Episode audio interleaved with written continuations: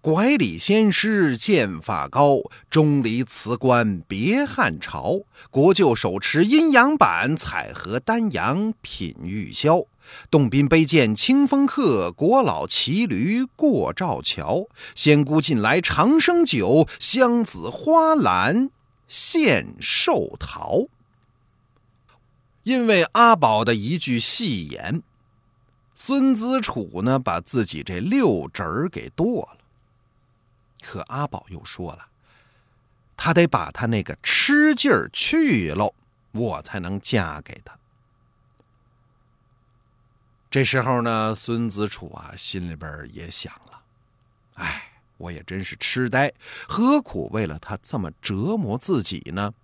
于是啊，孙子楚向阿宝求亲的这个念头也就渐渐的凉了下来。时光荏苒，转眼间到了清明节。按风俗啊，这一天呢，妇女同志们可以到郊外去踏青，而有一些轻薄少年也就趁这个机会对妇女们呢品头论足啊，随意调笑一番，过瘾呢，耍流氓。那么孙子楚的朋友们呢，也叫孙子楚啊一起去。开始这个孙子楚他不太乐意。有咩好看的呀？是不是不去？但有人呢，就趁机逗他了。哎，听说啊，今天阿宝姑娘也会出来踏青，你就不想看看你那中意的美人吗？孙子楚他不傻，知道他们是在戏弄自己。但是呢，阿宝当初那样的对自己，害得自己变成了十个手指头的正常人。可是自己呢，连阿宝的样子都没见过，确实有点亏。那就去吧，我得看看到底阿宝有没有传说中的那么美丽。于是呢，就跟着大伙一同出了门。哎呀，这一路上春光明媚，鸟语花香。孙子楚等人呢是边走边看。忽然呐。发现远处有那么一群人围在一起，是又说又笑，指指点点。而在人群当中，隐约是个女子。这时候，孙子楚的朋友们说了：“哎呦，这是阿宝，赶紧过去看看！”当下，大伙儿唰唰唰唰唰跑过去了。哎，这么一看，还真是阿宝姑娘。孙子楚这才第一次近距离的看清了阿宝的容貌，果然是美丽无比。这手如柔荑，肤如凝脂，领如虬蛴，齿如护膝，琴手蛾眉，巧笑倩兮，美目盼兮。有人说：“你念叨半天，这什么玩意儿啊？”什么乱七八糟的，又是题儿又是西的啊！这里边好几个词儿呢，咱们稍微解释一下，您就明白。哎，这个阿宝是如何的美丽了。那么手如柔荑，哎，柔荑，那很多人呢把它念成柔夷，这是不对的啊，应该念成柔荑。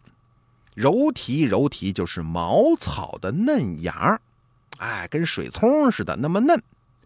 那么求其，求其是什么呢？就是。天牛的幼虫，这种虫子长得是白颜色的，而且呢身子是细细长长的，所以呢用来比喻美女的脖子。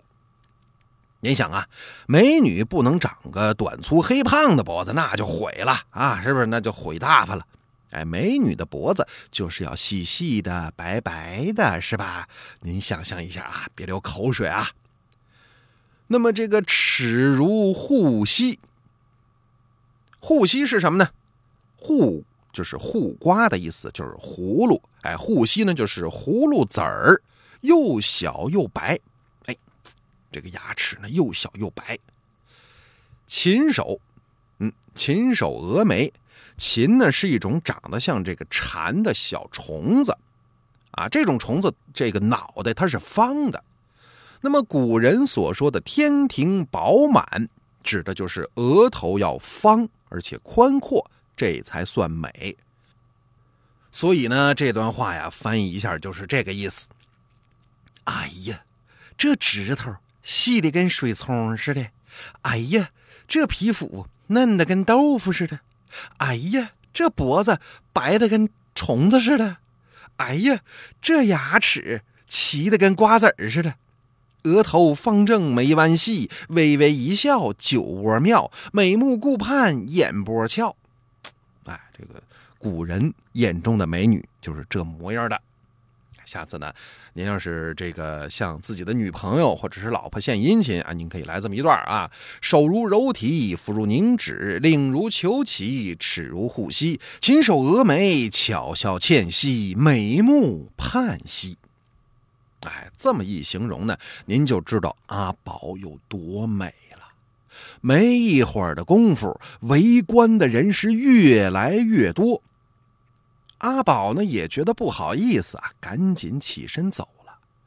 众人是神魂颠倒，还在那品头论足的，简直要疯。唯有孙子楚默默无语，一言不发。等到众人散去，和孙子楚同行的几个人也准备要走，回头一看，呵，孙子楚还杵那儿发呆呢，喊他也不答应。大伙这个乐呀，呵，完了啊！这人的魂儿跟着阿宝回家了，因为他平时呢就傻傻呆呆的，哎，众人呢也不奇怪。那么有人呢推着他，有人呢拉着他，弄回家去了。孙子楚回家之后啊。一脑袋扎在床上，从此昏睡不起，跟喝醉了一样，怎么喊也喊不醒。哎，家里人呢，都以为他丢了魂儿，到野外呀给他叫魂也不见效，使劲啪啪啪啪抽他嘴巴，一千四百个大嘴巴！他这才含含糊糊的说：“我在阿宝家。”再想细问，又不言语了。家里人心里边害怕呀，可也不知道是怎么回事那么孙子楚到底为什么会变成这副模样呢？原来呀，自打那天孙子楚看见阿宝，顿时就觉得再难割舍。虽然没有说话，但一颗心全都在阿宝身上了。阿宝回去的时候，孙子楚呢觉得自己的身子也跟着他走了，轻飘飘的拽着阿宝的衣带，一路跟随。而奇怪的是，居然没有人呵斥他。就这么着，孙子楚呢跟着阿宝回了家，行走坐卧都和阿宝在一起。当然了啊，到了夜里，孙子楚也不能闲着呀，哎，就跟阿宝亲热亲热，是吧？当然了，咱们要打上马赛克。而阿宝呢，也每天晚上梦到一个男人，在跟自己打马赛克。那么问他的名字，他就说呢：“我是孙子楚。”阿宝心里边觉得很奇怪呀，可这事儿他不方便跟别人说呀。你一大姑娘晚上做这种梦，是不是？还有名有姓的不行。阿宝呢，以为是自己啊，心里边对孙子楚呢有愧疚，哎，所以日有所思，夜有所梦。那么就这样过了三天，孙子楚可是实实在在跟家躺了三天，啊，眼看就要饿断了气了，家里边人是又急又怕。后来呢，还是邻居给出的主意。说孙子楚不是一直喜欢阿宝吗？说不定啊，他的魂儿就在阿宝家里边。反正你这死马当活马医呗。哎，孙子楚的家人呢，就去向王富贵恳求啊，说能不能在您家里边给孙子楚招魂王富贵当然不乐意啦。啊，平时我和孙子楚素无来往，他怎么会把魂丢在我家呢？可是孙家的人呐。哀求不已，说孙子楚啊，一向仰慕阿宝小姐，哎，有可能呢，他的这个魂儿啊，就跑到您家里来了，我们得把他带回去，是不是？也省得您家宅不安呢。王富贵想了想，好吧，答应了。哎，孙家的人呢就请来了巫婆，拿着孙子楚平时穿过的旧衣服、睡过的草席子，来到王富贵家里，到处找。公子回家啦，你妈喊你吃饭啦，招魂吗？是不是？哎，那么阿宝小姐呢？当然也听说这事儿了。联想到这几天啊，自己遇到的怪异之事，他心里边可有点害怕了。直接把这巫婆带到自己房中，你就在这儿招吧，别的地儿不用去。巫婆一听，再看阿宝的脸色，哦，明白，哎，就在阿宝的闺房里是招呼吆喝了一番，还甭说，还真管用。那么就在这个时候，孙子楚醒了，躺在自家的床上直哼哼。啊，那么家里人呢，赶紧把他扶起来，灌了点米汤下去。哎，孙子楚觉得身上恢复了些许的力气，那么就跟家里人说了，这几天呢，哎，我是在这个阿宝小姐的房中。而且呢，他还能清清楚楚的说出阿宝房中那些个摆设、那些个用具的名字和颜色，一点不错。那么这件怪事很快就传到了阿宝的耳朵里，阿宝觉得很害怕呀，怎么回事呢？但他心里呢，也同时感到了孙子楚对自己的确是。情深意重。孙子楚还魂之后，人呢是醒过来了，但他不论坐着站着，都是若有所思，精神恍惚啊，跟先前丢了魂呢也没什么区别。唯一，哎，这个喜欢做的事儿啊，就是老跟人打听阿宝的消息啊，盼着呢能再见到阿宝。转眼间呢，到了浴佛节，啊，浴佛节呢是每年农历的四月初八，怎么刚过去时间不长？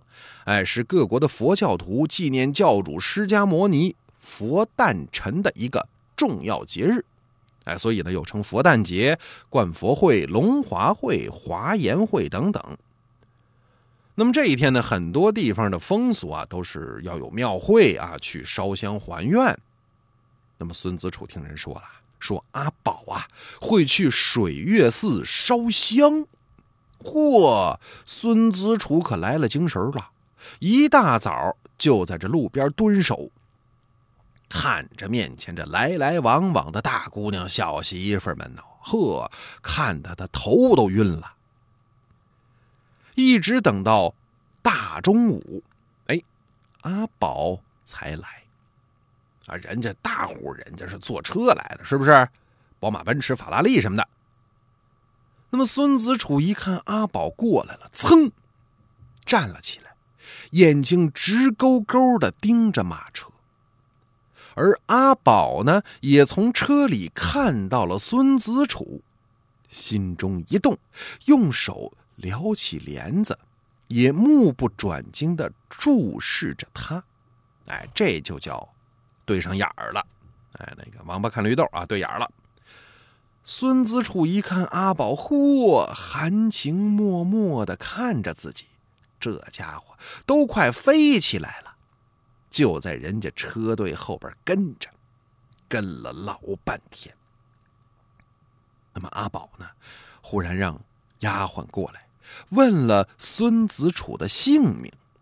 呵，孙子楚更加是魂魄摇荡，直到马车走了好久好久，他这才回家。